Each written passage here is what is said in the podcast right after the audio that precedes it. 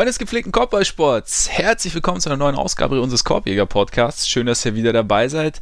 Ja, nachdem wir letzte Woche schön zusammengepfercht in Oles Hotelzimmer saßen, der Kollege Freaks dann zwischenzeitlich den Wizards und Knicks hautnah folgen durfte und wir am Wochenende noch den einen oder anderen Pub angeschaut haben, sind jetzt wieder die Fernmeldeanstalten gefragt. Ole ist zurück in München, ich sitze hier in London. Wie läuft's?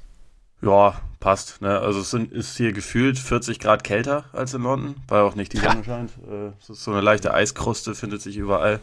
Ist idyllisch, sag ich mal. Ist idyllisch. Ja. ja gut, wir sind hier natürlich auf einer tropischen Insel. Ja. Da ist das mitten im Meer.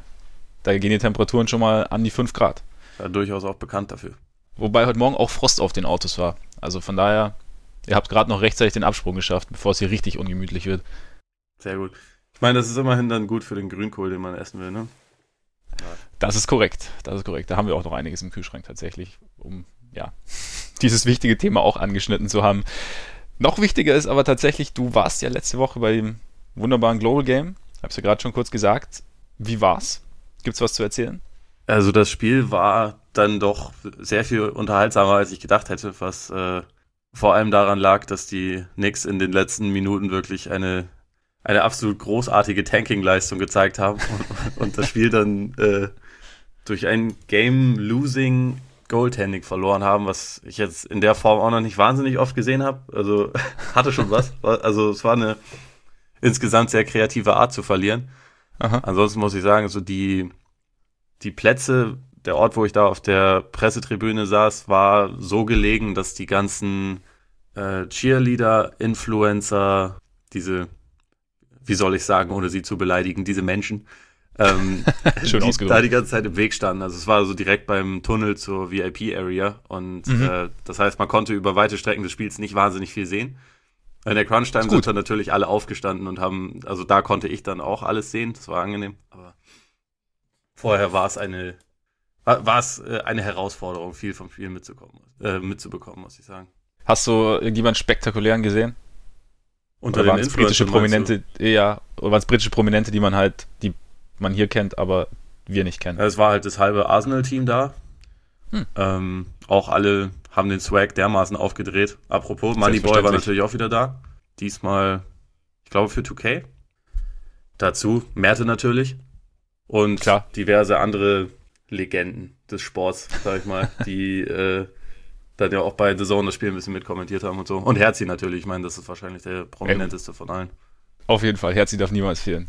Shoutout an Herzi an dieser Stelle. Lang nicht gesehen, hoffentlich bald mal wieder.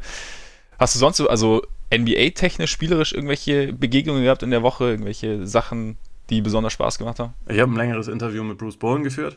Das war, das war ganz cool. Also weil er auch echt ein, er hatte ja so den Ruf als vielleicht der größte Assi seiner, also so spielerisch seiner Zeit. Äh, da, darüber haben wir auch ein bisschen geredet.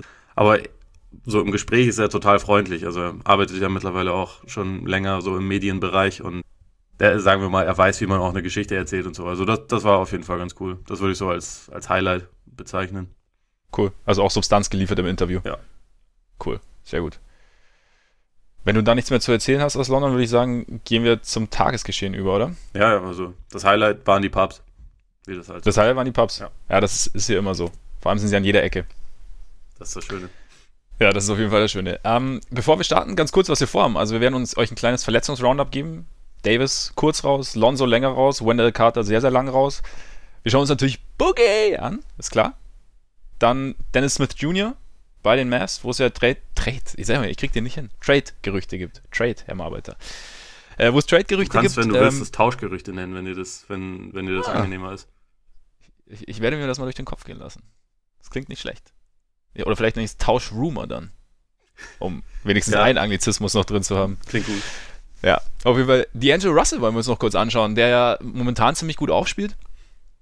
Dazu gibt es eine Set der Woche mit keltischer Beteiligung und einen Award. Was das genau sein wird, verraten wir euch erst später. Vor, bevor es richtig losgeht, noch ganz kurz. Wir nehmen heute aus beruflichen Gründen am späten Vormittag auf, werden die Folge erst gegen Abend veröffentlichen, wenn die Martin Luther King Day Games begonnen haben schon. Das heißt, sollte da irgendwas Spektakuläres passieren, vor allem Bulls Cavs ist dann natürlich prädestiniert, kann sein, dass es keine Erwähnung in dieser Folge findet. Ansonsten bleibt natürlich alles beim Alten.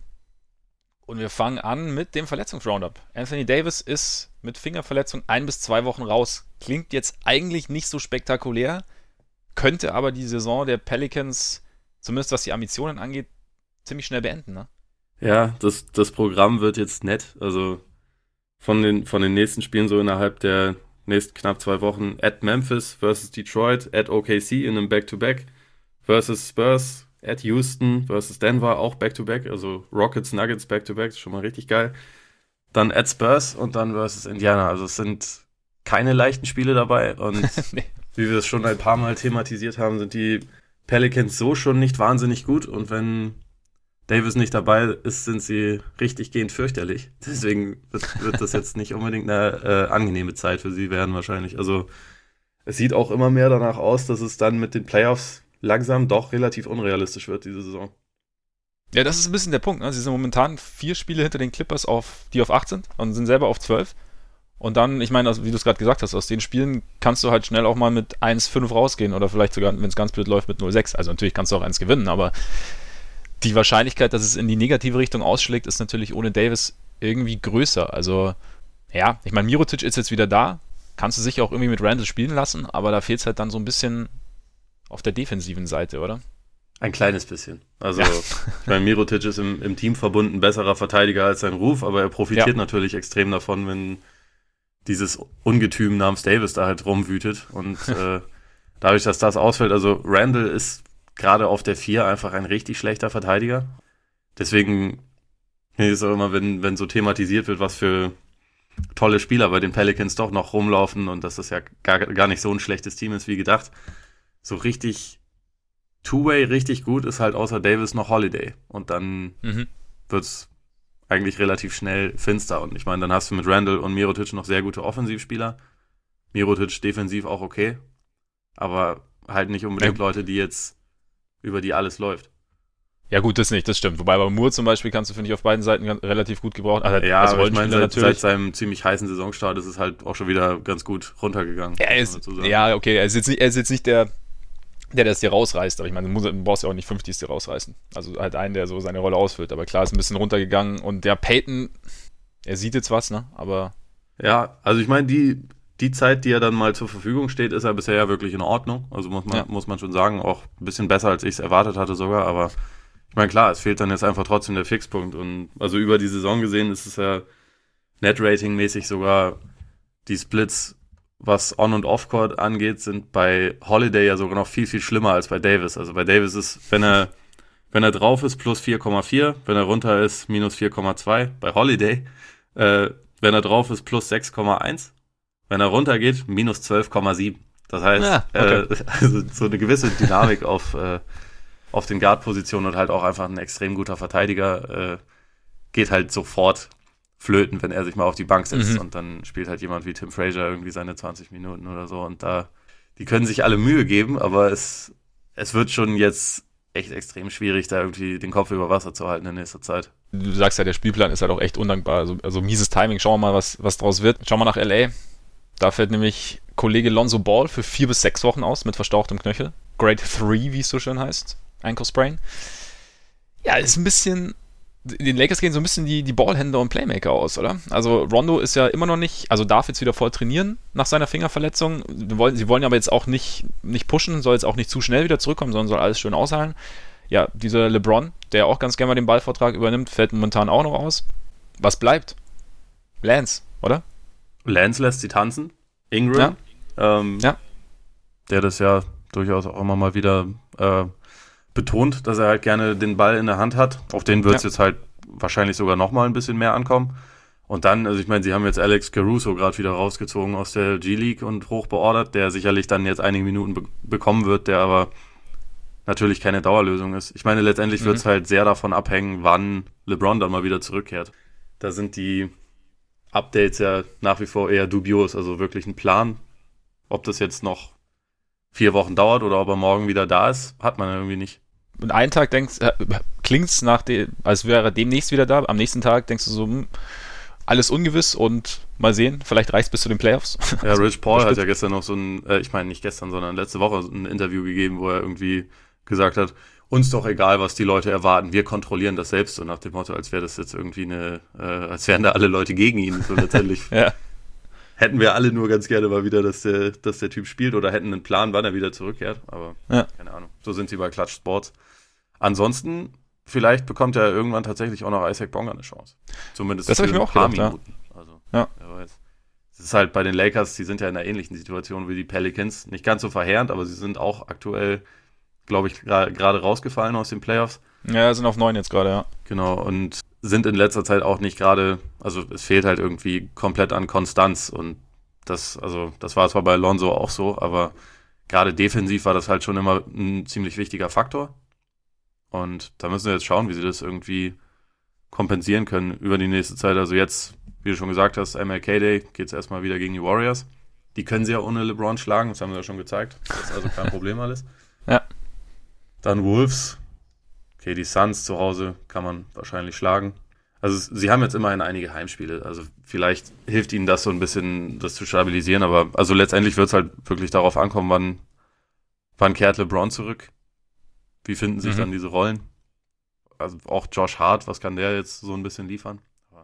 Die Frage mit Ingram stelle ich mir so ein bisschen, also wenn er jetzt, könnte ja gut sein, dass er jetzt mehr den Ballhändler übernimmt, ob das jetzt dann wirklich auf lange Sicht so positiv ist, weil so bei, also eigentlich müsste er theoretisch in eine Rolle sich an eine Rolle gewöhnen, in der, er, in der er weniger den Ballhändler übernimmt, also mit Blick auf LeBrons irgendwann stattfindendes Comeback. Oder weißt du, er muss beides schaffen, weil also momentan wäre er ja, also wenn man es jetzt nicht irgendwie dann mit, mit Rondo verbindet oder so, wäre er ja im Prinzip prädestiniert dafür, dass in den Minuten, die LeBron nicht spielt, die Offense über ihn läuft. So von daher, wenn, stimmt, er, ja. wenn er da ein paar mehr Raps reinbekommt, so das hat er gerade in den letzten Saisonmonaten der letzten Saison tatsächlich ziemlich gut hinbekommen.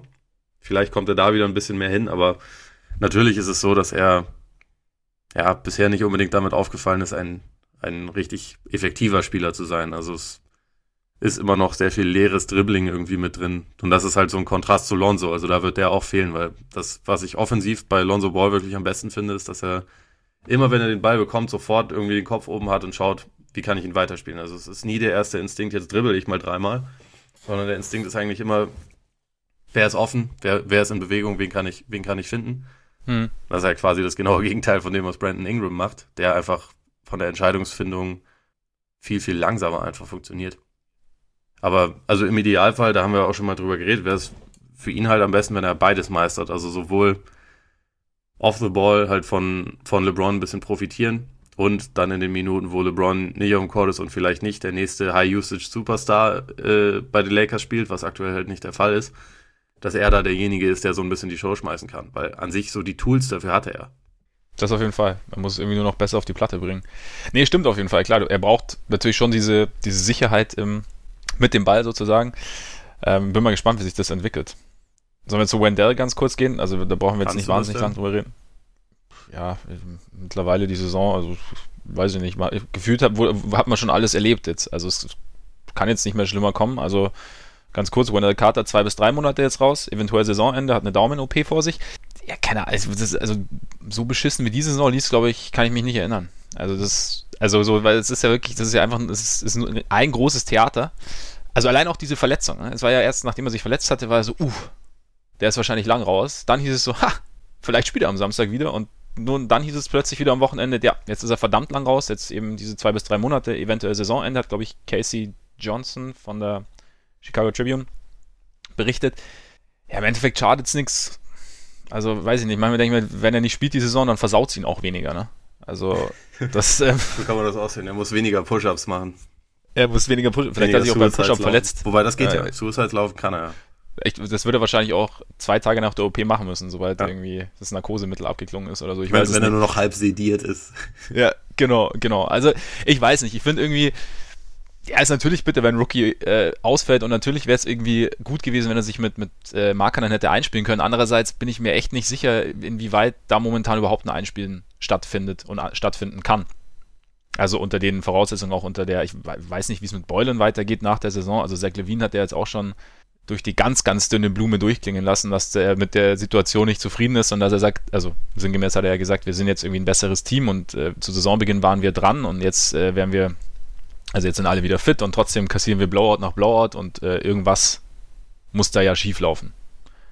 Und ja, also ich weiß jetzt nicht, wie, wie, das, wie es um das Verhältnis Spieler-Coach bestimmt ist, aber es ist halt alles sehr, sehr, ja, verfahren irgendwie und desolat. Und von daher, weiß ich nicht, ist es vielleicht gar nicht so schlecht, wenn Carter da jetzt raus ist, so blöd klingt. Ich bin mir nicht sicher. Also es wird äh, den Saisonerfolg wird es nicht in Gefahr bringen, weil der geht ja in die andere Richtung. Ja, das, das denke ich auch. Also ich, ich hatte auch schon den Gedanken, ohne jetzt ein Daumenexperte zu sein, muss ich dazu sagen, weil er ja schon ein Daumenexperte.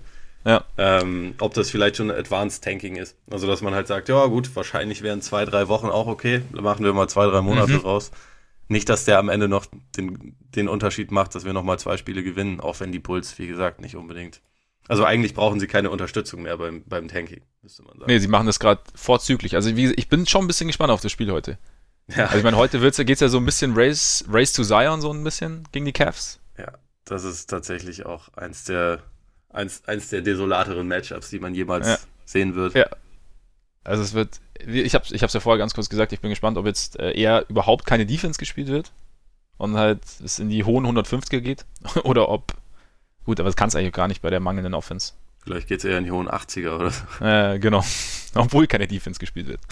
also gerade so die Knicks, Bulls und Cavs, da bin ich sehr gespannt, was in, in der restlichen Saison noch so an Manövern kommt, um, ja. um sich selbst zu sabotieren. Wie gesagt, die Knicks waren da in, äh, in London schon echt relativ, relativ stark dabei. Aber momentan sind die Cavs in, in äh, Pole Position, weil sie einen Sieg weniger geholt haben als die anderen Teams. Und, äh, und ich, ich, bin, ich bin mal sehr gespannt, was da noch alles passiert. Also, ja.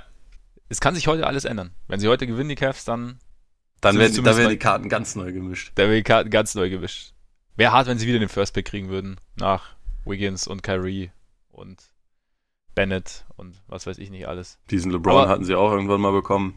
Stimmt, den hatten sie auch mal. Aber. Eigentlich so nach wenn man innerhalb von sehr kurzer Zeit, also von der kurzen Zeit irgendwie dreimal den Nummer 1 Pick hatte, dann sollte man halt eigentlich spätestens nach dem zweiten, aber in diesem Fall dann von mir aus spätestens nach dem dritten halt gesperrt werden. Also mhm. es darf eigentlich nicht passieren, dass die Cavs jetzt Zion bekommen, meiner Meinung nach. Nee. Bei, bei mir aus zwei Gründen natürlich. ja. Einerseits moralisch, andererseits auch total rein praktisch. Also von daher aber, aber lassen wir das. Das ist, äh, ist eigentlich viel zu traurig. Wir sollten, man sollte sowieso weniger über Tanking reden, weil es eigentlich sportlich desolat ist, dass es. Aber es gibt keine... doch gar kein Tanking. Nein, natürlich nicht. Nach Ansicht der natürlich. NBA gibt es den, äh, den sanften Rebuild. Nach dem Motto. Ja. sehr, sehr sanft bei diesen Teams. Ja, sehr, sehr sanft, genau. Kommen wir damit zu erfreulicheren Dingen. Kollege Cousins ist zurück. Nach einem Jahr ungefähr Ausfallzeit nach seinem Achillessehnenriss hat er jetzt sein erstes Spiel gemacht am Freitag gegen die Clippers und es hat sich ganz gut angelassen. Abgesehen davon, dass er sechs Fouls kassiert hat und äh, im vierten Viertel dann ausgefault war. Zu Beginn eher nicht am Ende. Aber, also ich meine, zu Beginn mal, also ich kenne das ja auch noch aus äh, Derrick Rose Comeback-Zeiten. Das ist immer so, so schön, wie man beim ersten Spiel so dazu tendiert, alles überzuinterpretieren. Mhm. Also man schaut immer so alles an und so, oh, das kann er noch und ah, kann er das und oh, da ist er noch ein bisschen langsam und da ist er aber schön mitgelaufen. Und so natürlich. Und Ach, im Ende mal, der kann schon wieder danken. Ja, genau. Das hat er gleich am Anfang mal aus dem Weg geräumt, das Problem. Aber ich meine, das kann natürlich am Anfang kann es natürlich ziemlich rapide hin und her gehen. Also er wird dann ein Spiel gut laufen oder halbwegs gut laufen und beim nächsten dann irgendwie wird es dann nicht so gut laufen. Und, aber trotzdem ist es immer ganz interessant, das mal so zu sehen, so Ansätze zu sehen. Also gerade weil man ja diese Kombination Boogie und Warriors schon ziemlich gespannt verfolgen darf, weil das ja ja auch allein aus dem Grund, dass die Warriors ja noch nie einen offensiv dominanten Center hatten, haben sie ja natürlich auch nicht gebraucht, aber das ist natürlich jetzt interessant, was sie damit anstellen, was sie damit machen können. Und da fand ich, also natürlich auch mit sehr, sehr viel Vorsicht zu genießen, aber zumindest gab es halt so schon den ein oder anderen kleineren Ansatz, den man irgendwie vielleicht, wie es vielleicht irgendwann mal laufen könnte. Also wirklich nur so ein kleines, kleiner Happen quasi, aber zum Beispiel ganz am Anfang dieses Pick and Roll mit Durant, wo er dann gedankt hat danach, ist natürlich für den Gegner schon relativ unangenehm, ne? Ja, also vor allem, weil er, weil er halt beides kann. Also er kann das sowohl als Rollman laufen, als auch als halt Pick-and-Pop-Center. Und das ist halt ja. was, was die Warriors bei ihren ganzen anderen Big Men nicht haben und was sie auch noch nie richtig hatten. Also Bogut, Pachulia oder wer da alles rumlief über die letzten Jahre, das waren ja auch alles keine Shooter und Boogie. Es wird jetzt auch nicht in jedem Spiel passieren, dass er halt drei Dreier nehmen kann, die so offen sind wie, wie da, aber mhm. es wird schon relativ viele offene Dreier geben. Das ist halt einfach Produkt des, des Warriors-Systems. Und ähm, wenn da einfach jetzt jemand ist, der das so bestrafen kann, dann ist das für den Gegner natürlich nochmal ein bisschen ekliger. Hat man, finde ich, auch bei den Clippers gemerkt, dass sie einfach darauf nicht so richtig eingestellt waren, dass er halt den, den Dreier dann einigermaßen mit Bock nimmt. Und wenn Leute wie, wie Curry oder Durant halt als Ballhändler im Pick and Roll sind, dann kannst du ja auch schlecht sagen, da, da sinken wir jetzt mal ab oder, oder ja, da, genau. den, den lassen wir jetzt mal Platz. Das hat beide eine gewisse Dynamik und wenn da dann halt nicht Green steht, der mittlerweile bei jedem Dreier irgendwie acht Meter Platz kriegt, weil er einfach die Dreier nicht trifft. Oder also in letzter Zeit wieder ein bisschen besser, aber insgesamt nicht gut, sondern da stattdessen Cousins ist, der halt für sich genommen schon eine Waffe ist, gerade bei offenen ja. Dreiern. Also ich hatte bei ihm eh das Gefühl, dass er das gar nicht glauben konnte, wie offen seine Dreier waren, weil er es halt noch nie gewohnt war. Er war Stimmt, immer ja. erste Option oder zweite Option bei den Pelicans von mir aus. Wo, wobei er da, glaube ich, auch eine höhere Usage äh, Rate hatte als, als Davis, aber dass da so viel Platz ist, das ist halt schon, schon eklig. Jetzt unabhängig davon, ob ich glaube, dass äh, das immer so entspannt weiterläuft oder nicht. Aber ja klar, es, es, war auch so ein bisschen, ein bisschen Welcome Back Party, hatte ich so, so das Gefühl, das Spiel. Ja. Also alle, irgendwie alle haben sich gefreut, dass das Boogie wieder da war. Also es gab ja auch irgendwie, also ausgefault war Standing Ovations quasi und das war dann so, ja, er war, es war so ein bisschen, er wurde mit Samthandschuhen empfangen, empfangen, hatte ich so ein bisschen den Eindruck. Ja, total. Also ich habe mich auch, also hat er sogar selber gesagt und sich so ein bisschen darüber lustig gemacht, über die Fake Love, die er bekommen hat. Ja. Wo ich dann auch gemerkt habe, ich, ich habe Boogie schon vermisst. ähm, aber das war krass. Also waren in der Halle eigentlich auch Clippers-Fans oder waren das ausschließlich Warriors-Fans? Das war ja schon extrem laut immer ja. wieder für ihn. Und für, also grundsätzlich für Golden State. Aber das ist doch immer so eigentlich, wenn die Warriors bei den Clippers spielen, oder? Ja, es ist, es ist, es ist keine, keine Seltenheit. Ja. Warriors, no. Lakers. Mein Lakers sowieso, aber. Ja, gut, aber ja, es reicht ja Kalifornien, ne? Ähm, mein Kings weiß ich nicht, wie es ist, habe ich zu selten gesehen. die Kings haben ja auch keine Fans. Äh, ganz kurz noch, weil, weil es mir gestern im Spiel, weil ich mir ganz kurz gedacht habe, weil wir das Thema auch schon öfter hatten mit Dreierballern und so, und weil du es gerade angesprochen hast mit äh, Green. Ich finde ja, wenn Green seine 8 Meter Platz hat und sein Dreier immer, also die sind ja immer zu kurz. Die fahren ja immer vorne auf dem Ring. Wäre es nicht, ne, nicht eine Idee? Also klingt es total, ich weiß, es klingt total blöd in Zeiten von langer Zweier, miesester Wurf aller Zeiten und ganz, ganz, ganz beschissen. Aber wäre es nicht geschickt, wenn er einfach ein, zwei Schritte reingehen würde und dann den Wurf nehmen würde? Oder funktioniert das ganze System dann nicht mehr, weil du dann, weil sie dann nicht mehr ganz so weit absinken, beziehungsweise weil es dann nichts mehr bringt, wenn er an der Dreierlinie steht? Ich glaube, dass tatsächlich in dem, bei den Leuten, die er neben sich hat, ist es immer noch besser, wenn er einfach ganz schnell eine Entscheidung trifft und den Ball abgibt. Oder. Ja, aber das macht er nicht, er wirft ja. Also Meist, weißt er steht ja dann gibt da. er ihn ab, aber meistens wartet er halt erst und dann gibt er ihn ja. erst ab. Wenn er ihn sofort abgibt und die Verteidigung keine Zeit hat, sich irgendwie zu justieren, dann haben die Warriors eigentlich nie ein Problem. Also es ist ja nicht neu, dass der so, dass der mit so viel Abstand verteidigt wird. Das war über die letzten Jahre vielleicht nicht immer genauso extrem, aber es war ja schon ja. immer die Defense eigentlich gegen, gegen Golden State und meistens spielte das halt keine Rolle, weil wenn Draymond irgendwie in seinem besten Draymond-Modus ist, dann nimmt er halt den Ball, rennt los und spielt irgendwie einen guten Pass oder, oder fängt ihn sofort und schmeißt ihn sofort zum nächsten Mitspieler, der irgendwo in der Ecke dann vielleicht doch noch ein ganz kleines bisschen Platz hat oder so.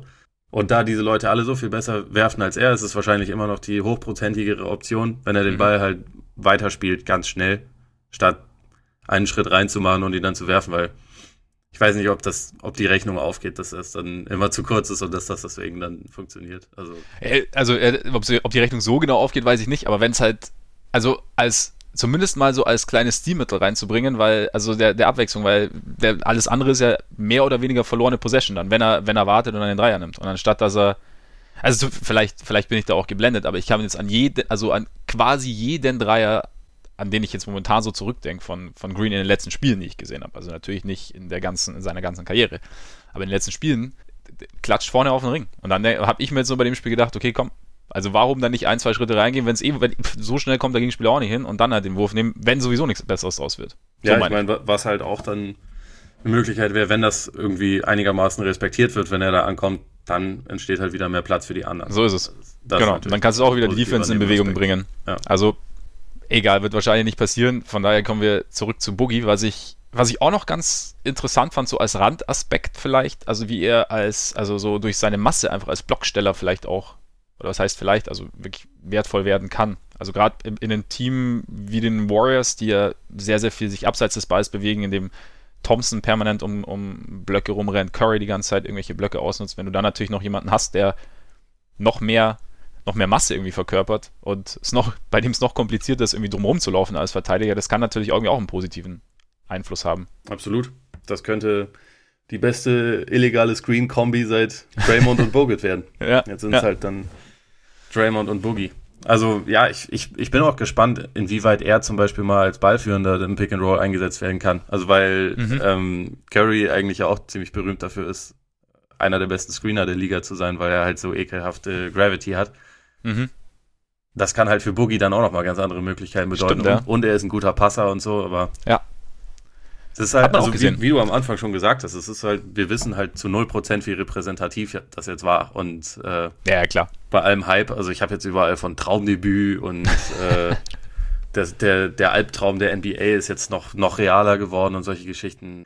Schon ein bisschen hart, wenn jemand 15 Minuten spielt, dabei sechs Fouls kassiert und man ihm defensiv den Rost schon sehr ansehen kann. Also Ja. wie gesagt, ich fand's, ich fand's insgesamt eigentlich ein sehr vielversprechendes Debüt. Ich fand's auch sehr cool übrigens, dass die Warriors ihnen die ersten drei Ballbesitze jeweils involviert haben und geschaut haben, mach du mal deinen Punkt und dann, dann fangen wir an und ihm halt dann letztendlich diesen offenen Wurf, äh, offenen Dank gegeben haben. Man darf irgendwie, glaube ich, noch nicht denken, dass das jetzt immer so läuft. Also er wird auch Rückschläge haben und es wird auch Spiele geben, wo es jetzt halt nicht dann drei von vier drei, äh, Dreiern drin sind. Das war übrigens auch das, was ich mit überinterpretieren meinte. Ja, ja. Also so dieses, man, man, man schießt dann sofort wieder nach oben oder dann eben nach unten, wenn es dann, wenn er dann, weiß ich nicht, 0 von 4 Dreiern hat und äh, 6 Vs nach drei Minuten, dann ist er, dann ist er Toast sozusagen. Ja. Aber ich fand generell, dass sie, dass sie versucht haben, ihn vermehrt zu involvieren. Also fand ich generell auch gut. Also nicht nur am Anfang, sondern sie haben ihn immer wieder, also er kam ja immer wieder hoch zur Dreierlinie und hat dann da entweder halt, gab es entweder ein Pick and Roll oder äh, er hat einfach nur einen Block gestellt oder, oder ein Handoff oder keine Ahnung. Sie haben, ich finde, sie haben sehr, sehr viele An äh, Angriffe über ihn laufen lassen und das ist natürlich, also ein Team wie die Warriors, das ist natürlich der Vorteil, kann sich das auch irgendwie leisten. Ja. So während der Saison zu versuchen, einen neuen Spieler, einen neuen auch sehr äh, theoretisch sehr dominanten Spieler zu integrieren und da irgendwie auch so ein paar Dinge zu versuchen. Und das kann natürlich, jetzt haben sie natürlich bis zu den Playoffs vier Monate Zeit, knapp. Und damit hast du natürlich, oder drei Monate sind es nur noch, ne? Ich glaube auch eher drei. Drei, ja. ja. Da hat mir kurz mein mathematisches Gedächtnis. Nach, Ad- nach Adam Riese sind's. Nach äh, Adam Riese, drei. ja. Aber ich habe ganz, ganz schnell ausgeglichen. Nee, aber da haben sie jetzt gut Zeit. Und dann, das ist, ich denke, das ist entscheidender. Also dann auch zu sehen, dass es halt geht und dass sie es auch tun. Und wie du aber sagst, also in der Defense, finde ich, hat man es auch noch sehr, sehr gemerkt, dass da so die, die Selbstverständlichkeit fehlt und auch so die, die Geschwindigkeit irgendwie auf den Beinen. Also gab es irgendwie im Ja. dritten Viertel ein Foul gegen Beverly. Also Beverly ist gezogen und Boogie hat sich so halb weggedreht und wollte aus dem Weg gehen und kam irgendwie auch nicht so richtig aus dem Weg und dann so mit der Hüfte halt erwischt.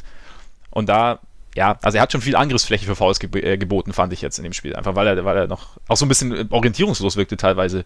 Ja, ja, und hat halt auch kein Timing. Das, Ja, genau. wie gesagt, das nach, nach so einem, ähm, ich glaube, es war ziemlich genau ein Kalenderjahr. Das ist natürlich auch, ist natürlich dann erstmal Ganz eine ganz, an, ganz andere Hausnummer. Ja. Aber Nee, ich, also- fand, ich fand es sehr cool, dass äh, direkt nachdem er den äh, Dank hatte, direkt im nächsten Angriff, äh, in der nächsten Defense Possession hat er dann gefoult und sich sofort wieder genauso wie früher, exakt genauso beschwert über, über den Call. Ja. ich mir, ja, doch, der passt schon rein bei den Warriors. Irgendwie Ja. war irgendwie war es lustig, ihn, ihn mal wieder zu sehen in seinem Element. Ja, ne, fand ich auch. Also er war auch, also sein, ähm, seine Gesichtszüge waren auch dieselben wie immer, der ungläubige Ja. Blick. Der, ja, der, der Mundwinkel, der gerne mal nach oben geht, war alles wieder da. Und wenn dann noch irgendwie die Dyna Dynamik wieder so ein bisschen zurückkommt, also ich meine, das wurde ja auch groß thematisiert, also dass er, dass er die Fastbreaks viel mitgelaufen ist, dass er auch als, als Rimrunner irgendwie einen ganz guten Job gemacht hat, da ziemlich schnell immer in der Zone war und dann anspielbar war.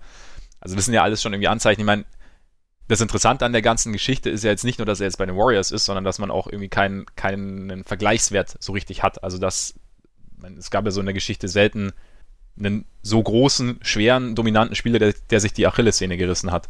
Deswegen, ja, bei jungen Spielern kann man immer so ein bisschen abwarten, aber, oder bei, nicht bei jungen, bei, bei kleineren Spielern. Und bei Boogie, ja, weiß man halt einfach nicht, wie er sich jetzt, wie sich das auswirkt auf seine allgemeine Athletik. Also ich glaube, ich weiß nicht, ob er die, die großen Hops noch hat. Also defensiv hat er ja auch sich sehr auf seine Größe verlassen, auch wie gesagt, erstes Spiel, also von daher abwarten. Aber er ist ja so, wenn er contestet hat, war das ja, er ist ja eigentlich nur so mit ausgestreckter Hand eher, eher reingelaufen irgendwie. Ja. Aber ja, wir werden sehen, wie das, wie das so weitergeht. Also im, im Low-Post haben sie noch recht wenig gesucht, ne? Ja, also wenn dann halt eigentlich nur in den Minuten, wo Curry und KD beide nicht drauf waren. Da, da wurde er da mal ein bisschen, bisschen mehr involviert. Ich glaube, das ist auch ein perspektivisch relativ interessanter Look. Also gerade weil diese Lineups, die mit, mit Green und Thompson waren und Iggy und so halt immer so ein bisschen Spacing-Probleme hatten über die letzten, über die letzten Monate und ein bisschen, ja, sich einfach schwer, damit ein bisschen schwer getan haben, an Punkte zu kommen. Und da, die sehen jetzt halt komplett anders aus mit ihm. Also, mhm. ich bin ja der Meinung, ob, ob Boogie jetzt in dieser Saison irgendwann ansatzweise so aussieht wie die letzten Jahre, was ich schwer bezweifle, was er ihnen auf jeden Fall bringt, ist halt einen zusätzlichen fähigen Shooter und Passer. Und also das ja. ist einfach was, was die Warriors wirklich gut gebrauchen können, weil sie in dieser Saison kein tiefes Team sind. Und dann ja. ist halt diese zusätzliche Dimension gut. Inwieweit das zum Beispiel die Defense durcheinander bringt, dass sie halt mit ihm nicht ihr Switch-Scheme spielen können, sondern dass er halt absinkt bei, bei Pick and Rolls. Inwieweit sich das dann verändert und irgendwie einspielt, das muss man alles abwarten. Aber ich glaube, allein für diesen, für diesen Aspekt in der Offense ist er halt schon einfach ja, ein sehr, ein sehr, sehr netter Luxus, den sie da dann haben. Und ich meine, das wird man wahrscheinlich auch dann einfach je nach, je nach Phase entscheiden. Also welche, was jetzt gerade wichtiger ist, ist jetzt gerade die, die Defense wichtiger, ist jetzt gerade wichtig, dass sie, dass sie switchen können, dass sie da ihr, ihren, ihre langarmige, unangenehme Maschinerie aufbauen können und aufziehen können, oder ist es gerade wichtig, dass sie, dass sie zu Punkten kommen? Und da glaube ich, wie gesagt, da ist natürlich jetzt die Zeit irgendwie perfekt, um da, um sich das genauer anzuschauen, um sich da ein bisschen einzuspielen, um sich dann auch eben diese unterschiedlichen Lineups, wie du auch gesagt hast, um ihn da zu integrieren. Also er wurde ja jetzt auch schon, wurden ja unterschiedliche, also er wurde in unterschiedliche Lineups gepackt sozusagen. Also was, was ich auch ganz interessant war, also Dritt, im dritten Viertel haben sie ihren großen Run gehabt und da, also vor allem haben die Clippers da relativ wenig gepunktet und da war er auch mit drauf. Also nicht, dass er das jetzt irgendwie ähm, forciert hätte, aber zumindest, und natürlich, wie gesagt, ist die Aussagekraft ähm, nur bedingt gültig, aber zumindest haben sie gut verteidigt mit ihm auf der Platte. Also ist ja auch schon mal so ein, so ein Punkt ich bin gespannt. Also was ich wieder, was ich wieder ganz interessant fand zu sehen auch war sein, sein Passing einfach. Also das hat man ja, das fällt immer so ein bisschen runter und da kann er, also hast du ja auch schon gesagt, kann er echt wertvoll werden. Gerade aus dem Low Post raus auch, wenn dann um ihn rum gecuttet wird, dass er dann den Freien findet. Ja und mit seiner mit seiner Turnover-Anfälligkeit passt er eigentlich auch genau rein bei dem. Richtig, Warriors. ja, also, genau, genau. Das läuft. Nee, also glaube ich auch, dass diese Dimension ihnen ihnen eigentlich nur helfen kann. Was man vielleicht auch noch sagen muss zu den Fouls generell, also ich meine, es wurde sehr sehr kleinlich gepfiffen in diesem Spiel. Ja, ja, also das stimmt schon. Das war ja, also. Dieses eine ja, Offensiv-Foul, das er bekommen hat, zum Beispiel, war totaler Käse. Das im ersten Viertel noch. Ja, ist eigentlich, ich weiß gar nicht, irgendwer hing an seinem Arm eigentlich eher, was Gott ja, hat. Genau, oder? er hat einen Offensiv-Rebound gegen, gegen Gotthard geholt ja. und den dann reingelegt und das war dann ein Offensiv-Foul, aber es war ja. eigentlich wirklich nichts. Ich glaube, da wollten die Schiedsrichter einfach nur wieder sein, seine Mimik sehen. Ja, so ich denke auch, deswegen, sie, sie hatten es wahrscheinlich auch vermisst. Eben, deswegen wurde es so ein bisschen provoziert. Nee, aber also ich würde auch als, ich würde jetzt also, weiß ich nicht, also halb abschließend sagen, es sei denn, du willst noch irgendwas anderes hinzufügen, aber würde ich sagen, war es ein vielversprechendes Comeback, das man jetzt nicht zwingend überbewerten sollte, einfach aufgrund der Zeit, die er raus war. Aber es hat zumindest mal so kleine Anhaltspunkte gegeben. Ja, was er so, liefern kann. So, so würde ich das auch stehen lassen. Und es ist cool, dass er wieder da ist. Das ist ja, genau. ganz unabhängig von allem anderen. Auf jeden Fall. Boogie hat schon gefehlt. Weil Boogie fehlt immer, wenn er nicht da ist. Dann gehen wir jetzt zu den Nets. Deine, Beste Team deine, der Liga. Das beste Team der Liga, ja, deinem ehemaligen Bandwagon-Team und seitdem du raus bist, läuft's. Ja, das, das muss man echt nochmal echt noch mal festhalten. Sie waren ja. gut, bis ich sie übernommen habe. Dann hat sich LeVert verletzt, sie waren schlecht. Dann habe ich sie wieder abgegeben, also habe den Bandwagon wieder verlassen. Und seitdem drehen sie halt am Rad. Also jetzt ja. haben sie, was haben sie, 16 der letzten 21 gewonnen? Ich glaube um den Dreh rum, ja. Ist nicht so schlecht. Ja, solide, ja. ja. Und jetzt fängt es langsam an, dass über D'Angelo Russell als All-Star verhandelt wird. Und irgendwie gibt es einen Case und irgendwie auch nicht. Darüber müssen wir mal reden.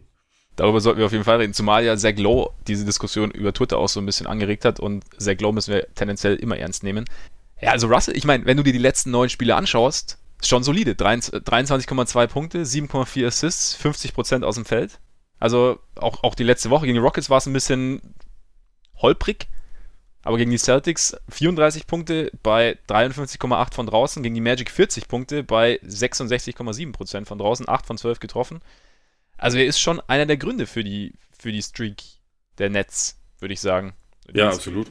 Also momentan, ich sage immer der, aber wahrscheinlich ist es letztendlich auch egal. Mhm. Ähm, ich glaube, das kann man, das kann man halten wie ein Dachdecker. Ähm, ja, also, gesagt, der auf im Dach.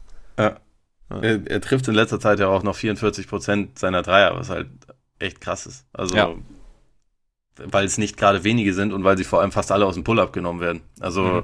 es ist ja bei ihm relativ, also es kommt schon vor, dass er im System eingesetzt wird, aber er, er, er dribbelt sich seine Würfe schon auch relativ häufig selbst. Und ja. ähm, dass die dann momentan so reinfallen, ist schon, ist schon aller Ehren wert. Was ich halt dabei so abgefahren finde, das habe ich vorhin auch bei, bei Twitter rausgehauen, dass ähm, über diesen Abschnitt, den du gerade genannt hast, also mhm. im Januar diese neun Spiele, geht er 1,6 Mal pro Spiel an die Freiwurflinie. So als Lead Ballhändler. Und also da haben wir in der Bandwagon-Folge auch drüber geredet, dass ich eigentlich finde, das kann nicht sein bei einem Lead Ballhändler. Und das ist viel zu wenig. Da waren es, glaube ich, 1,8 über die Saison. Und jetzt sind es halt in dieser heißen Phase sogar noch weniger. Und das, deswegen muss ich mittlerweile festhalten, ich ver verstehe D'Angelo Russell nicht. Das ist für mich ein Mysterium, weil ich mir halt denke, das ist eigentlich nicht haltbar. Also es, es, es hängt momentan zu einem sehr großen Teil daran, dass er eigentlich ineffektive Würfe halt nimmt und trifft. Und ich weiß nicht, ob das dann heißt, jetzt hat's Klick gemacht und jetzt weiß er, wie er diese schlechten Würfe alle treffen kann. Oder es ist halt einfach ein Hotstreak und es ist dann, keine Ahnung, in zwei, drei Wochen normiert sich das halt wieder so ein bisschen in die andere Richtung. Also ich meine, dass es ein bisschen einbricht oder sich normiert, wie du sagst, kann natürlich immer vorkommen. Also jetzt ist gerade schon extrem gut und die Möglichkeit, dass es ein bisschen runtergeht, ist natürlich schon irgendwie gegeben. Aber ich meine, wir haben noch, eine, es gibt ja andere Beispiele von Spielern, die einfach schlechte Würfe nehmen und treffen. Also gut, James Harden ist da natürlich ganz oben. Aber vielleicht gibt es Leute, die einfach diese, diese Gabe haben. Wobei aber ich aber auch Harden sagen, ist für mich die Stichprobe so groß mittlerweile, dass ich sagen würde, das sind halt gute Würfe, weil er sie nimmt. Also ja, gut, so, ja, genau. Aber das kann ja bei Russell könnte es natürlich auch irgendwann so kippen. Vielleicht. Sollte, sollte er das halten können. Sollte er das halten können. Aber es ist, ich finde schon, dass sich seine, seine, sein Decision-Making da so ein bisschen verbessert hat auch. Das hast du ja auch so ein bisschen angemerkt gehabt, dass es problematisch ist. In deiner, wenn ich es wenn richtig in, in Erinnerung habe. Also das ist immer so, wann, wann, wie reagiert er auf den Pick, beim Pick and Roll, wie, wie nutzt er das Tempo, das, also wann muss er ziehen, wann gibt er ab, wann ist das richtige Timing für den Pass. Also ich finde, dass er da schon so ein, ja, das hat sich zumindest bei, gegen die Celtics gab es zum Beispiel irgendwie die eine Szene, wo, wo ähm, Jared Allen ihm weit draußen einen Pick stellt und Al Horford halt komplett abgezogen ist, äh, abgesunken ist in die Zone.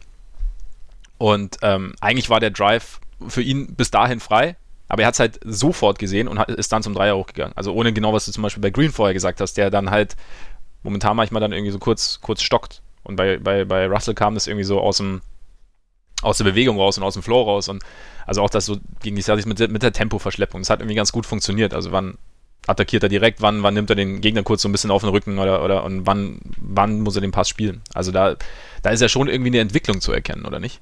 Ja, doch, auf jeden Fall eine Entwicklung. Und also momentan muss man halt dazu sagen, ist das Selbstvertrauen halt auch einfach massiv, weil er jetzt diese schon über eine etwas längere Zeit einfach eine sehr starke Phase hat, weil sein Team alles Mögliche gewinnt und weil er jetzt, das war ja vor ein paar Wochen noch überhaupt nicht der Fall, auch in der in der Crunch-Time dann eigentlich regelmäßig derjenige ist, über den es läuft und der ja momentan gefühlt wenig falsch machen kann. Ich glaube, das, das kann sich dann mit der Zeit schon auch verselbstständigen. Wenn du einfach so ein paar Spiele hast, bei denen es läuft und irgendwie läuft es halt immer weiter und dann, dann triffst du auch automatisch einfachere oder, oder bessere Entscheidungen, schnellere Entscheidungen. Weil du einfach irgendwie das, das Vertrauen in dich selbst auch mehr hast. Und ich glaube, das war etwas, was er nicht immer hatte, was er auch im Lauf der Saison auf keinen Fall immer hatte, war, aber was er halt momentan hat. Und auch da ist dann wieder die große Frage, inwieweit das halt haltbar ist. Also ob, ob er sich das erhalten kann oder ob das dann irgendwann, wenn er wieder mal zwei, drei schlechte Spiele in Folge hat, was ja passieren wird, wie, wie er dann reagiert. Also ich glaube, meine größte Frage bei ihm ist halt einfach immer so die, die Stabilität, weil dass er halt ein wirklich nach wie vor ziemlich, ziemlich riesiges Talent ist, würde ich halt nie bestreiten. Ich weiß nur nicht, ob ich ihm ja die Offense meines Teams dauerhaft anvertrauen würde. Und das ist halt die, die Frage, mit der sich Brooklyn beschäftigen muss. Äh, gut, das ist jetzt momentan, ist es jetzt so die erste Phase irgendwie in seiner Karriere, in der man das Gefühl hat, dass es theoretisch gehen könnte oder dass das Potenzial ja. dafür da wäre. Und wie du richtig sagst, es ist wahrscheinlich echt der entscheidende Punkt, ist, wie er damit umgeht, wenn es mal zwei, drei Spiele nicht so läuft. Ob es dann, ob sich dann so die entgegengesetzte Spirale, ob die dann einsetzt oder ob er dann sich eigentlich dessen besinnt, was er momentan macht und dann einfach das Spiel trotzdem weiterhin versucht auf sich zukommen zu lassen. Weil ich glaube, dass das schon auch ein ein sehr zentraler Aspekt ist beim Basketball, je mehr, also habe hab ich manchmal auch schon gemerkt, ganz, ganz selten, aber wenn es richtig, wenn du merkst, dass es richtig gut läuft, dann gelingen dir auch Dinge, die dir sonst gar nicht, also an die du sonst gar nicht denkst. Also du machst sie ja. unterbewusst und einfach nur, weil du, weil, weil du mit viel Selbstvertrauen in die Aktion gehst und einfach, weil du, weil du nicht nachdenkst und ja, weil dann und das Spiel eben zu dir kommen lässt. Und das sagen die auch, das sagen ja auch immer die ganz Großen, sagen, okay, du musst, du musst einfach schauen, was dir das Spiel, was dir die Defense bietet. Und das ist, glaube ich, soweit du dieses Selbstbewusstsein hast, das Russell momentan zu haben scheint, dann, dann funktioniert es. Und dann, wie gesagt, muss man sehen, was passiert, wenn sie mal zwei, drei Spiele in Folge verlieren oder wenn er jetzt dann irgendwie mal so ein. Weil, ich meine, zum Beispiel, klar, es ist jetzt wirklich nur ein, es zwei Spiele gewesen letzte Woche gegen die Rockets. Also Celtics lief super, Rockets lief gar nicht gut, da ist sein Wurf nicht gefallen, weiß gar nicht, ich glaube 13 Punkte oder so nur. Und dann kommt er im nächsten Spiel gegen die Magic raus und legt 40 auf. Also es ist ja zumindest mal, na, es, ist nur, sind, es ist nur ein kleiner, kleines Auf und Ab, aber wer weiß. Also, aber wollen wir bei diesem All-Star-Case, also ich meine, entscheidend ist ja, wer dann vor ihm gewählt werden würde, wenn es darum geht. Ja. Und da haben wir ja, wir haben ja unsere All-Stars schon mal benannt. Und die Herren Kyrie, Oladipo und Kemba sehe ich wahrscheinlich weiter vorne. Ich sehe auch Bradley Beal weit vor ihm. Ja. Dann, wo man langsam anfangen kann, ein bisschen zu diskutieren, wären äh, Lowry, Ben Simmons. Wird Simmons als Guard gelistet tatsächlich? Soweit ich weiß, wird er als Guard gelistet. Ja, spielt ja, ja de facto Point Guard. Ja, ja, ja. Und bei, also letztendlich ist das eher alles totaler Käse mit diesen positionalen Bedingungen, aber ja, das, wär, das wären schon Spieler, die ich über ihm hätte. Was ich halt auch immer wieder interessant finde, ist bei den Nets, ist Russell eigentlich besser als Spencer Dinwiddie. Weil über die Saison mhm. gesehen ist es nicht unbedingt. In letzter Zeit ist es definitiv und mhm. er ist auch der talentiertere Spieler. Ich glaube, da gibt es wahrscheinlich wenig, wenig Raum zum Diskutieren, aber über die Saison sind die Statistiken halt schon eigentlich sehr, sehr ähnlich. Und Russell hat über die Saison auch immer noch ein negatives Plus-Minus-Rating und, mhm. und eigentlich nicht wahnsinnig tolle Offense-Werte. Und die sind bei bei Dinwiddie über weite Strecken besser gewesen. Oder irgendwie, ja. also letztendlich ist das, glaube ich, kein Fall, wo man einen Bankspieler zwingend zum äh, All-Star machen muss, aber in, in der Eastern Conference kommt man halt leicht an den Punkt, wo man sich Leute so ein bisschen schönreden muss. Das hat, das hatte Kevin Arnowitz letzte Woche in einem Podcast ganz gut ausgerückt, dass man im, im Westen muss man Argumente gegen Spieler finden und im Osten muss man Argumente für Spieler finden, wenn es um die, um den breiteren All-Star-Kader ja. geht. Ja, ist ein guter Punkt, aber wenn man jetzt zum Beispiel, wenn man es jetzt mal so aus Teamsicht sieht, also es gab ja damals diese ähm, vier All-Stars der Hawks, als die Hawks einfach so unfassbar gut waren, mhm. Hätten die Nets nicht einen All-Star verdient? Ist natürlich auch eine Frage, die man sich dann irgendwie stellen könnte. Sie hätten einen All-Star verdient, also bis vor kurzem waren es immer nur fünf kompetente Teams im Osten. Jetzt ist ein sechstes dazu. Die Heat sind so ein halbes kompetentes Team, würde mhm. ich sagen. Und dann hat man bald ja fast schon ein komplettes Playoff-Feld zusammen. Also das ist nicht schlecht, der, ne? Der Trend ist positiv, sagen der wir mal Osten so. kommt. Ja, der, der Osten, der Osten schläft nicht. Nee, also hinter dem Gesichtspunkt auf jeden Fall. Und man muss es tatsächlich festhalten, dass die, dass die Auswahl einfach nicht, nicht übermäßig toll ist. Also man könnte von mir aus auch noch über Eric Bledsoe reden. Als mhm. All-Star-Kandidaten, der dann so in dem, in einem Cluster wäre mit Spielern wie, wie Russell. Aber ja, ich meine, also letztendlich hängt es ja auch so ein bisschen davon ab, ob man seine Wildcards dann einem Frontcourt-Player geben will oder einem ähm, Guard. Ich glaube, wir müssen, wie war das? Zwei Starter sind klar, plus drei mhm. Reserve oder waren das vier Reserve-Guards fix? Boah, das müsste müsst ich jetzt ganz kurz nachschauen. Ganz kurz, ich meine was, nämlich nur drei. Ähm, was dabei auch natürlich nicht uninteressant ist, ist, dass Dwayne Wade wahrscheinlich reingewählt werden wird. Ja, das, das nimmt einem dann die Entscheidung. Also wenn, ja. wenn Wade drin ist, dann äh, wird's Russell nicht werden. Ja. Also sollte er dann auch auf keinen Fall, meiner Meinung nach. Genau, und damit hast du ja dann eigentlich, ja. Das ist ein guter dann Punkt. Ist es raus. Gott sei Dank gibt's dieses geile Fanvoting. Ja. das macht alles einfacher. Ja, finde ich auch. Auch, dass, dass man sich letztendlich nicht die Gedanken machen muss, ob äh, wen von den ganzen Maschinen im Frontcourt im Westen man äh, dann auf die Bank setzen will so aus dem aus dem Cluster Durant, LeBron, ähm, Davis, Jokic und Paul George. So ja. zwei davon müssen halt auf die Bank. Ja. Und letztendlich wird die äh, letztendlich wird das Fanvoting da ein bisschen mit reinspielen. Ja, das stimmt. Ein bisschen, ein bisschen einfacher machen. Das stimmt. Von daher wird es Russell wahrscheinlich, wird, wird, ist es unwahrscheinlich, dass er es dass packt. Ja, sollte meiner Meinung nach auch nicht. Also, wenn wir jetzt diese, diesen Monat bewerten, natürlich. Also mhm. dann hätte er es absolut verdient. Über die gesamte Saison gesehen ist es immer noch nicht, nicht also kein zwingender All-Star. In einem ganz schwachen Jahr ja. könnte es schon mal passieren, aber es muss jetzt nicht, äh, muss jetzt nicht zwingend passieren. Es ist wahrscheinlich auch einfach so ein bisschen die Versuchung des unmittelbaren Eindrucks. Ja. Einfach jetzt momentan läuft es halt richtig gut und dann denkst du natürlich schnell drüber nach und dann sagst du, wie gesagt, vielleicht auch bei den Nets hätten es irgendwie verdient, dass da einer dabei ist. Und dann, ja, dann Deswegen kommst du halt sind auf ja jetzt auch in den letzten Wochen für die meisten Leute äh, ist es ja schon klar, dass Harden auf jeden Fall wieder MVP wird, weil die letzten Wochen so abartig sind.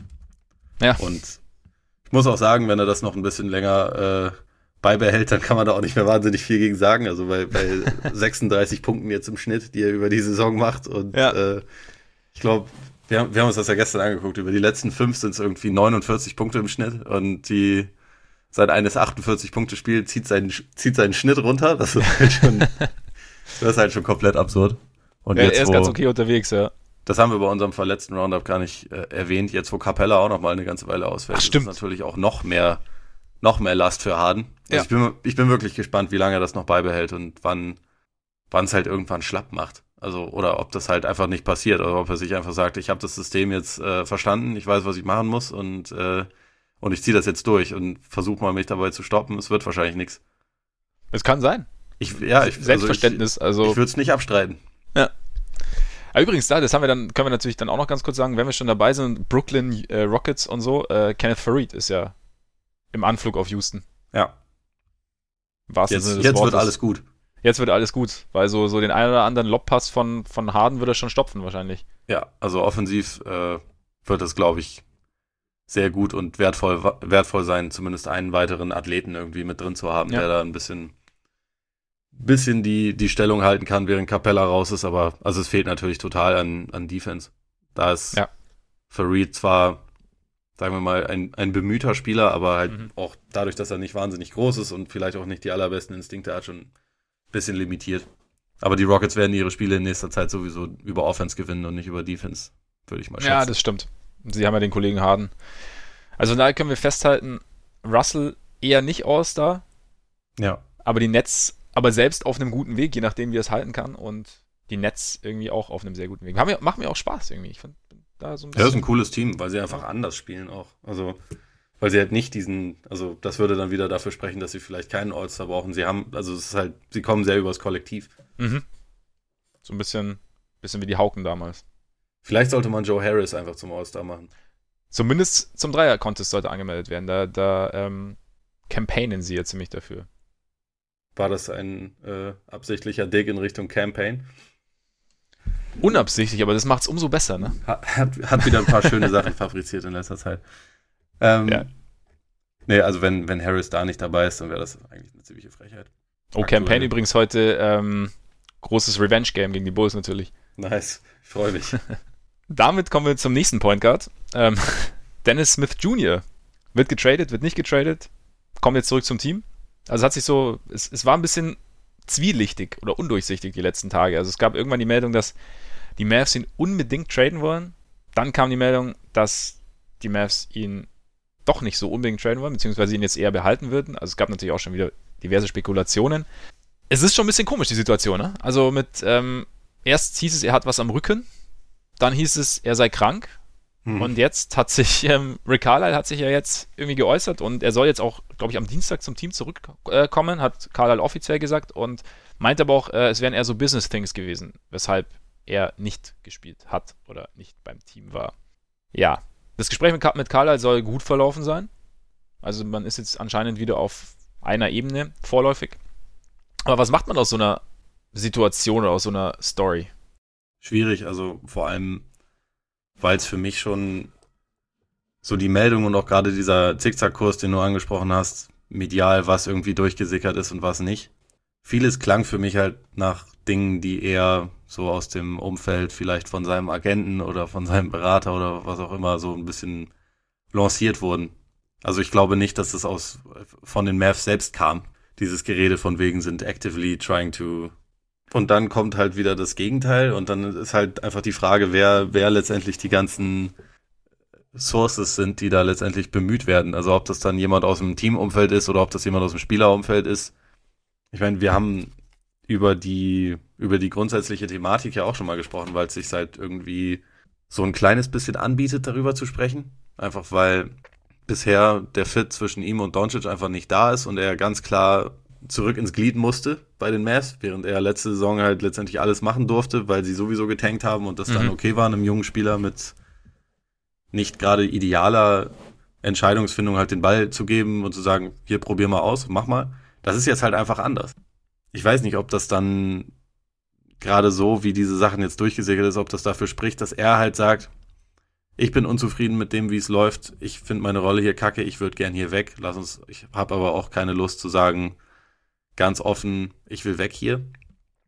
Wie können wir das vielleicht? Wie können wir das vielleicht so ein bisschen manipulieren in die Richtung? Und dann, also das ist ja kein Geheimnis, dass das in der NBA schon länger so funktioniert, dass das dann häufig irgendwie mal mit Information A oder Information B über irgendwie Journalisten, meistens Walsh oder wen auch immer gestreut wird. Mhm. Und dass es dann halt sich so ein bisschen, bisschen anschiebt und vielleicht auch einfach nur so eine Art Weckruf an die Organisation sein soll im Sinne von, hey, der Spieler ist unzufrieden, entweder man muss da eine Lösung intern finden oder man muss vielleicht einen Trade finden. Und ich finde das immer so schwer, schwer zu bewerten, weil wir halt einfach nicht wissen, wer die, wer die Quellen sind. Mhm. Das roch jetzt für mich schon eher so, als käme es aus dem Beraterumfeld, aber man kann es natürlich auch nicht sicher sagen. Nee, das stimmt klar. Also das ist natürlich auch wieder so zu einem gewissen Teil Spekulation. Also was man sagen kann, wie du ja auch schon gesagt hast, ist, dass er halt diesen erwarteten Sprung irgendwie nicht gemacht hat. Also man hat ihn ja schon irgendwie so als, als eigentlich so ein bisschen als Cornerstone gesehen neben, neben Doncic und das halt eben diese, dass, dass die beiden nicht so wahnsinnig gut zusammen zu passen scheinen. Also haben wir auch schon mal drüber gesprochen. Also was ich ganz interessant finde, weil im Endeffekt ist er eigentlich, er ist, er ist sehr effektiver geworden. Ja. Also er trifft jetzt äh, 44,3% aus dem Feld. Letztes Jahr waren es 39,5. Sein True Shooting ist jetzt bei 53,4. Letztes Jahr 47,3. Also irgendwo, ja, entwickelt er sich schon irgendwie in eine Richtung, aber natürlich, also vielleicht rührt daher auch die, die Unzufriedenheit, dass sein, also seine Usage Rate ist deutlich gesunken um 5 Punkte. Also da, ja, Doncic ist halt jetzt der Mann. Ja, und, und also die Offense des Teams funktioniert halt scheiße, wenn Smith spielt. Mhm. Also mit ihm Offensivrating von 101,3, was glaube ich das schlechteste der Liga wäre, ziemlich deutlich. Noch schlechter als die Bulls. Ich glaube schon. Also ich habe gerade den Wert der Bulls nicht im Kopf, aber ich glaube. Du musst ja die Boylan-Zeit nehmen, ne? Dann ist wahrscheinlich. Dann, egal. Da, da, da, führen sie die Liga nur über den Push-Ups an. Aber sie ja, sind, glaube ich, genau. bei Offense und Defense irgendwie jeweils auf 30, ne? Irgendwie sowas oder 29 oder so, ja. Läuft also auf jeden Fall. Nee, und ohne ihn auf dem Feld haben sie halt eine ordentliche, also absolut ordentliche Offense von, von knapp 110 vom Rating her. Und ja, wenn die beiden zusammen auf dem Court stehen, ist es ein Net-Rating von minus 5. Doncic alleine läuft wesentlich besser. Von daher, ich meine, klar, vielleicht hat er sich so im, im Abschluss verändert, aber nicht unbedingt im, im Teamgefüge. Mhm. Also es, es äh, münzt sich nicht in Erfolg des Teams über. Und also ich kann dann auch Carlyle verstehen, wenn er dann mal sagt, dann spielt Smith jetzt mal halt mal ein bisschen weniger, weil letztendlich, auch wenn die Saison der Mavs mittlerweile schon wieder relativ deutlich in die falsche Richtung gegangen ist, bis vor kurzem hieß es ja, hey, Playoff-Traum und so. Und dann, wenn du da halt einen Spieler hast, der nicht unbedingt positiv dazu beiträgt, dass du Spiele gewinnst, dann muss er halt mal auf die Bank. Und ich weiß nicht, ob der damit so schnell so unzufrieden ist, dass es dann heißt, man muss hier jetzt Stress machen oder denkt, er muss zu einem anderen Team. Ich weiß es nicht. Ich weiß halt nicht, wie die jungen Spieler heutzutage ticken oder wie du das als junge Spieler siehst. So du, ich meine, es kann natürlich auch einfach schnell dahin gehen, glaube ich. Also so im ersten Jahr, da verzeiht man dir noch irgendwie Fehler, man sieht das Potenzial und man denkt, okay, die Athletik ist da, das ist, der, der, der kann dir viel Offensive geben und dann merkst du im zweiten Jahr so, oh, haben wir uns da irgendwie verschätzt? Also als, also in der Bewertung von, von außen und das sehen Spieler vielleicht auch, dass sie dann denken so, okay, jetzt bin ich hier irgendwie im Schatten von, von dem neuen Rookie und irgendwie passen wir nicht so zusammen und äh, meine Rolle wird immer kleiner. Was, was passiert mit mir in der Liga dann? Also in welche Richtung geht's? Und vielleicht ist das dann irgendwie auch ein bisschen schwierig für Spieler. Was ich mit, was ich mich frage bei, bei Smith, was für einen Spieler bekommst du denn, wenn du für ihn tradest? Also du bekommst ja eigentlich einen Point Guard, aber einen Point Guard, der sehr auf seinen eigenen Wurf fokussiert ist. Oder mehr auf seinen eigenen Wurf fokussiert ist. Der noch dazu jetzt kein Riesenverteidiger ist. Der Wobei er da zumindest sehr gute Anlagen hat. Okay. Würde ich schon sagen. Aber warum bringt er sie dann nicht? Oder warum, oder warum bringt er sie, warum kann er sie nicht so, also ich will jetzt nicht, also bringt, bringt er sie nicht so übertrieben, aber warum kann er es nicht so, so komplett zeigen? Ich würde es mit jung und dumm umschreiben. und dumm, das ist jetzt, ist jetzt ja. zu hart, ist auch nicht, ist ernst gemeint, aber dem fehlt halt einfach, glaube ich, ein sehr großes Maß an Erfahrung. Also gerade bei, bei Guards, die neu in der Liga sind, ist es ja häufig so. Ja, das stimmt. Ähm, dass sie sich da, dass sie da eine ganze Weile brauchen. Aber also ich sehe einfach so im, im 1 gegen 1 siehst du teilweise bei ihm schon Szenen, wo man denkt, okay, da könnte ein richtig guter Verteidiger aus ihm werden. Teamverbund ist es halt bisher nicht, weil ihm da, glaube ich, auch dann das Verständnis teilweise, teilweise fehlt. Aber wenn er engagiert ist, dann kann das schon laufen. Das ist wiederum bei mir mittlerweile schon ein Fragezeichen bei ihm, wie sein Engagement insgesamt aussieht, weil wenn ihn diese Nummer jetzt schon so stört und er das nicht akzeptieren kann, dann ist halt dieser, dieser alte Steve Francis-Vergleich vielleicht gar nicht mal so äh, weit hergeholt. Also sowohl was den Athleten angeht, als auch was die, was die Persönlichkeit angeht, vielleicht. Ja. ja das ist, glaube ich, das ist, glaube ich, auch ein entscheidender Punkt. Ich meine, was, also er hat jetzt ein Problem, neben Doncic zu spielen und Teams, die jetzt tendenziell immer interessiert sind, wenn es irgendwelche Point Guards gibt, sind ja zum Beispiel die Knicks oder sind äh, auch die Magic und da müsste er ja auch neben, also neben jemand anderem spielen und wäre wahrscheinlich nicht die erste Geige. Und dann stellt sich natürlich die Frage, wie er darauf reagiert, plus es stellt sich irgendwie auch die Frage, wie er, würdest du ihm deine Offense in die Hand geben? Das weiß ich halt nicht nach allem, was man so bis jetzt gesehen hat. Also wie gesagt, bei, bei einem jungen Spieler kann immer noch viel passieren. Muss nicht immer das Beispiel oder Depot anführen, aber trotzdem mhm. ist niemand, niemand ist im zweiten Jahr irgendwie fertig in seiner Entwicklung und niemand ist auch, hat irgendwie seinen endgültigen Weg gefunden, glaube ich. Aber naja, also momentan, Stand jetzt ist es natürlich irgendwie, wüsste ich jetzt auch nicht, ich meine, die Bulls waren ja eventuell auch mal in der Verlosung oder so im Ding. Und ich wüsste jetzt auch nicht, ob ich es jetzt gut fände oder nicht. Also ich kann es, ich kann es irgendwie nicht so, ich kann es schwer einschätzen.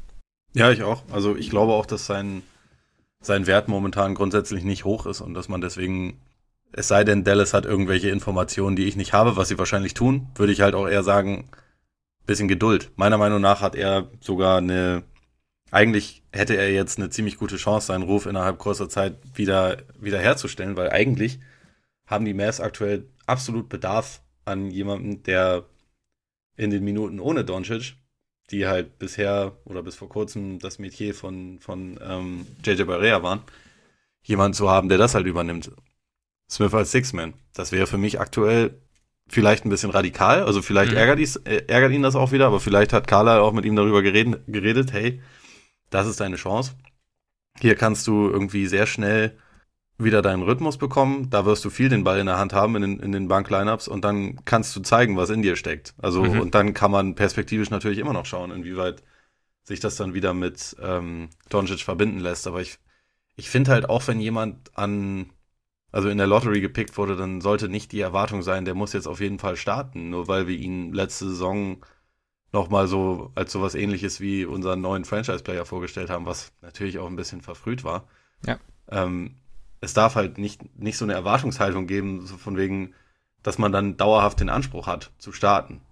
Oder, oder immer so und so viele Minuten zu bekommen, so und so viele Würfe dabei nehmen zu dürfen und so. Er hat es bisher nicht unbedingt gerechtfertigt, dass man jetzt sagen müsste, er muss die ganze Zeit den Ball in der Hand haben, er darf viel dribbeln, er darf viele Entscheidungen treffen, weil er das bisher einfach noch nicht so gut hinbekommen hat. Und dann soll man das über Doncic machen und halt schauen, inwieweit sich Smith einerseits damit arrangieren kann und wie er vielleicht dann in etwas kleinerer Rolle, aber dafür mehr mit Ball in der Hand Fortschritte machen kann. Würde mhm. ich sagen. Also da sehe ich eigentlich sogar für ihn eine relativ große Chance drin. Finde ich einen guten Ansatz. Also zumal ja auch äh, ganz richtig mit der Lottery. Man hat immer so den Eindruck, es muss halt ein Star sein. Aber ist halt nicht jeder. Ist halt nicht jeder. Und ich meine, wir reden dann über, über Sixth Man, der hier wichtig ist, oder über den Energizer, der da wichtig ist. Also es gibt ja, es gibt ja eigentlich so viele Rollen in der Liga, die, die gefüllt werden wollen. Und natürlich sucht jedes Team seinen Star, aber jedes Team sucht genauso seinen, seinen Energizer von der Bank oder seinen äh, 3D-Spieler. Und auch dafür, da, da verschwendest du ja keinen Lottery-Pick, wenn du so einen bekommst. Auf Dauer. Und da ja, sehe ich auch so. Also ein, ein Team besteht halt nie aus zwei Stars und gut. Genau. So. Genau. Und da kann, wenn, wenn, wenn sich Smith dann damit irgendwie arrangieren könnte oder wenn man, wenn man das macht, klar, dann wäre das natürlich eine Variante. Äh, ist natürlich die andere Frage, sollten sie ihn irgendwann traden? Also neben Doncic würde ja dann tendenziell schon einer passen, der den Ball nicht so viel in, die Hand, in der Hand braucht, der verteidigt und im Optimalfall noch seinen Dreier trifft. Wäre das so ein. Oder jemand, der, der, wenn er den Ball in der Hand hat, schnelle Entscheidungen trifft. Ja. Und also sowohl abseits des Balles als auch mit Ball in der Hand effektiv sein kann. Zum Beispiel jemand wie Mike Conley. ja. Wenn der nicht ein bisschen, bisschen zu alt und zu teuer wahrscheinlich wäre. Und also zu ich glaube, der macht von der, von der Timeline macht er halt für die Mavs nicht wahnsinnig viel Sinn, aber als Spielertyp würde er, glaube ich, sehr viel Sinn ergeben. Ja, das war auch so einer der ersten, der mir in, in den Sinn kam. Also, aber der Vertrag, wann hat er unterschrieben? Letztes, nee, 2017, oder? Oder 2016? Ich glaube 2016. Oder 2016 das war halt ein 5 Jahres Max. Ja. Das war ordentlich auf jeden Fall. Ich, ich habe mit den Ohren geschlackert, als ich sie gesehen habe damals. Ich auch, obwohl ich absolut ein Befürworter von Mike Conley bin. Aber ja, das war einfach nur die Summe. Halt machen. Er ja. hat halt für, für 2021 äh, hat er noch eine Option über 34,5 Millionen. Ja, okay. Also es sind noch, ja, letztendlich noch zwei Saisons über diese hinaus. Es wäre jetzt auch nicht tragisch, weil die Mavs sowieso bei Free Agents meistens nicht unbedingt die allerbesten Karten haben. Andererseits sollte man das ja. auf jeden Fall erstmal ausprobieren. Jetzt, wo man erstmals seit vielen Jahren wieder einen Cornerstone hat, mit dem Leute wahrscheinlich gerne zusammenspielen wollen in Doncic. Ja, na definitiv. Also aber ja, Conley wäre aber auch so vom, vom, vom Spielertyp, vom Typ selber her auch, glaube ich. Also so, also wie er, wie er so in Podcast immer rüberkommt, wenn du, wenn du ihn so hörst, glaube ich, könnte, würde der gut tun. Aber natürlich das Alter und auch die Verletzungshistorie ist natürlich auch so eine Sache. Du weißt ja nie, wie lange er durchhält im Endeffekt. Naja, also da, da, da würde ich an Mavs Stelle auch die Finger von lassen. Ansonsten wäre noch jemand, an den ich mal überlegt hatte, wäre wär noch Aaron Gordon gewesen, halt weil die, weil die Magic ja immer wieder äh, in, in die mhm. Verlosung kommen. Ob man halt schaut, irgendwie Smith plus Matthews oder so für Gordon, wer weiß. Also in dem System der Mavs könnte ich ihn mir schon vorstellen. Und bei Gordon ist das halt für mich schon seit Jahren eigentlich ein Spieler, wo ich mir denke, hoffentlich spielt er irgendwann mal für ein Team, was das weiß, was es, was es machen will.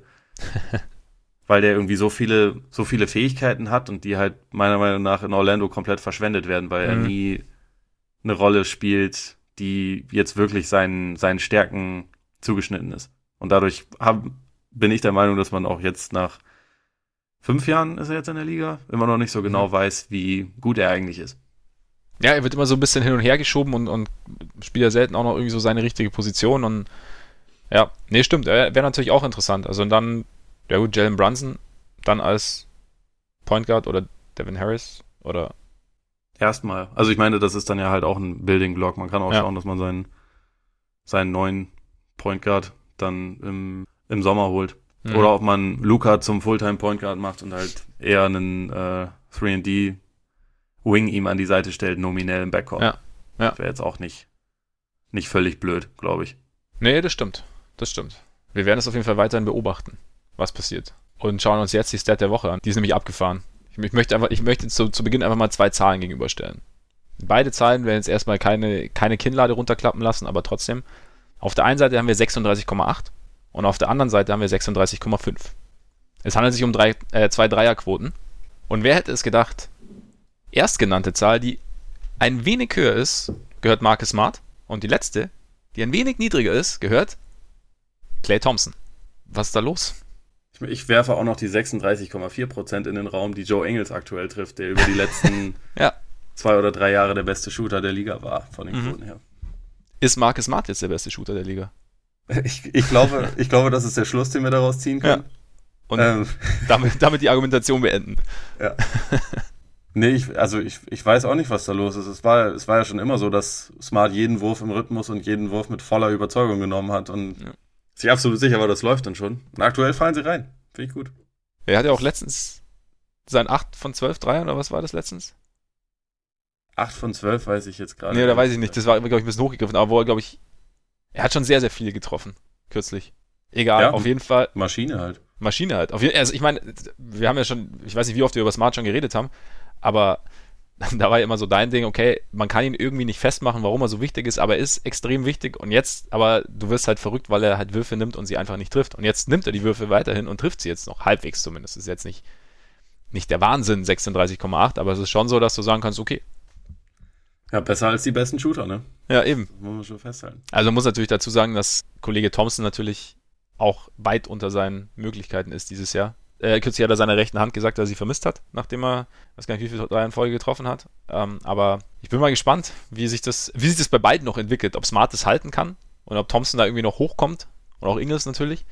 Also ich wäre ich wär schockiert, wenn, äh, wenn Smart von den drei Spielern am Ende der Saison immer noch äh, derjenige mit der besten Quote ist. Aber unabhängig davon, wenn er sich irgendwie bei 37 Prozent einpendelt, wäre das für ihn auf jeden Fall schon mal echt wertvoll.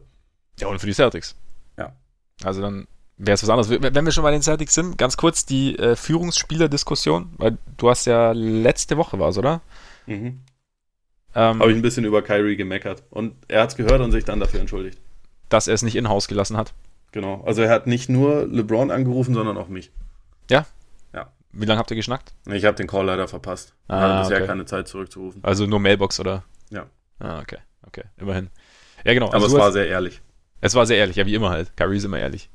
Nee, aber du hast ja letzte Woche gesagt, also die Kritik ist berechtigt und als Führungsspieler muss er sie auch irgendwie äußern, aber wäre halt besser gewesen, wenn er es wenn er's intern gemacht hätte quasi. Was ich mir danach noch überlegt hatte, vielleicht hatte er es ja schon intern gemacht.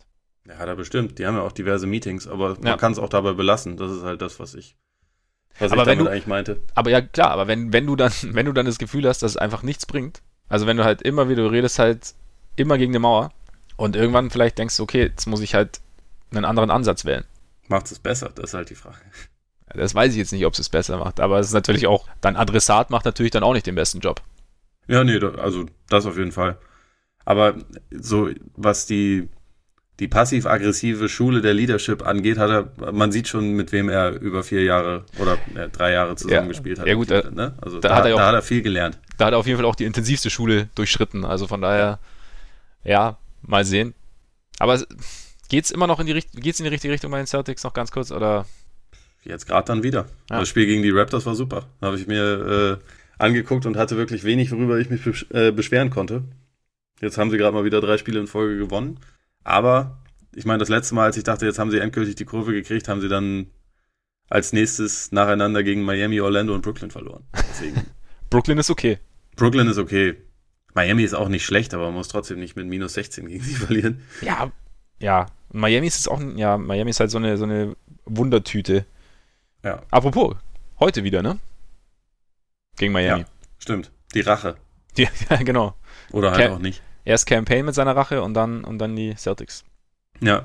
Nee, aber also bei den Celtics muss ich mittlerweile sagen, ich bin in dieser Saison nicht so richtig in der Lage, irgendwie da eine Aussage zu treffen, wie weit jetzt der Prozess bei ihnen vorangeschritten ist, wie, äh, also ob es jetzt endgültig läuft oder ob in ein paar Tagen wieder der nächste ein Einbruch folgt. Also es gibt immer mal wieder Spiele, wo ich denke, genau so sollten sie spielen, genau so sieht das richtig aus. Und dann gibt es aber auch genug Spiele, wo man denkt, irgendwie Genau so nicht. Haben, haben, ja, irgendwie hat die Hälfte der Leute immer noch keine Ahnung und vielleicht muss man da dann doch irgendwann nochmal einen Move tätigen, um alles ein bisschen durcheinander zu wirbeln. Also ich weiß es nicht. Ich glaube, ich glaube, es wird auch über die nächsten Wochen immer noch ein bisschen bergauf und bergab gehen. Und die Frage ist dann, inwieweit sie es bis zu den Playoffs halt stabilisiert kriegen. Bisschen Zeit ist ja noch.